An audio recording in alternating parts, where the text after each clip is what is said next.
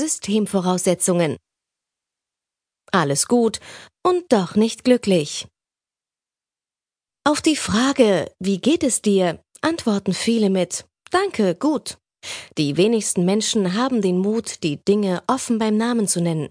Einerseits, weil viele von uns sich nicht outen wollen, ganz nach dem Motto, wie es da drin aussieht, geht niemanden was an.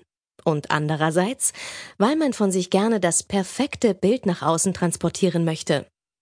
Wir glauben alles zu wissen, wissen auch oft vieles besser, reden am liebsten über die Sorgen und Nöte von anderen, beschäftigen uns aber nur ungern mit uns selbst. Haben wir Probleme, googeln wir lieber im Internet, als andere um Hilfe zu bitten. Und ansonsten verschwenden wir wenig Zeit für sogenannten Gefühlskram. Der bringt uns ja sowieso nicht weiter. Denkt man. Vielleicht wird es aber wirklich Zeit, mal über sich selbst nachzudenken und zu überlegen, wo man steht. Wie sieht es momentan in meinem Leben aus?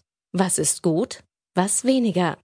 Bin ich glücklich, zumindest zufrieden, oder fehlt mir etwas und ich weiß noch nicht einmal, was es sein könnte? Gönnen Sie sich eine Pause für eine Standortbestimmung, die Ihr Leben verändern kann. Dafür biete ich Ihnen 14 Updates, also mögliche Stellschrauben, mit deren Hilfe Sie einige Neueinstellungen in den unterschiedlichen Lebensbereichen vornehmen können. Außerdem verrate ich Ihnen persönliche Geschichten aus meinem Nähkästchen, verbunden mit inspirierenden Gedanken aus Kultur, Literatur, Philosophie und Religion. Nehmen Sie das Glücksprogramm 4.0 doch einfach mit auf Ihrer Reise zu sich selbst, zu anderen Menschen und neuen Perspektiven. Der erste Schritt? Sie haben sich bereits hierfür entschieden, also sind Sie auch gewillt, etwas zu verändern. Das ist das Wichtigste. Willkommen beim Patch Day. Geliebtes Kind, überforderte Eltern?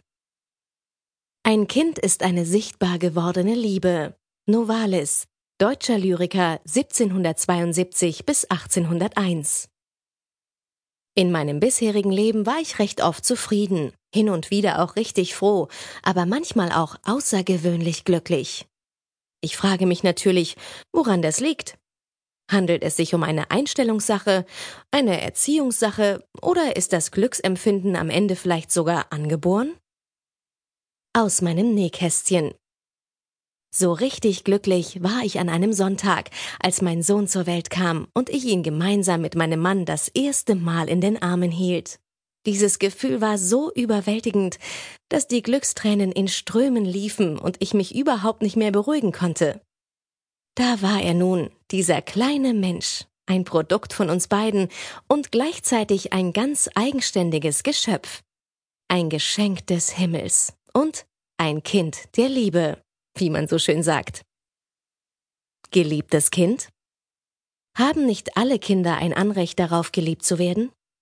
Selbstverständlich, aber die Umstände sind nicht immer ideal, wie die folgende Geschichte zeigt. Aus meinem Nähkästchen.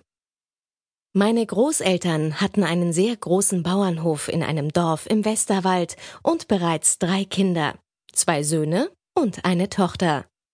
Auf den beiden Jungs lag die ganze Hoffnung, dass sie einmal nach dem Tod der Eltern den Hof weiter bewirtschaften sollten. Die Bestimmung der Mädchen war wohl eher aus dem Haus zu gehen, um zu heiraten. Dann wurde meine Oma im Alter von 43 Jahren noch einmal ungewollt schwanger, und zunächst empfand sie das als Schande. Zur damaligen Zeit fühlten sich Frauen in diesem Alter schon ziemlich alt. Die Pille gab es nicht, und über Sexualität sprach man nicht öffentlich.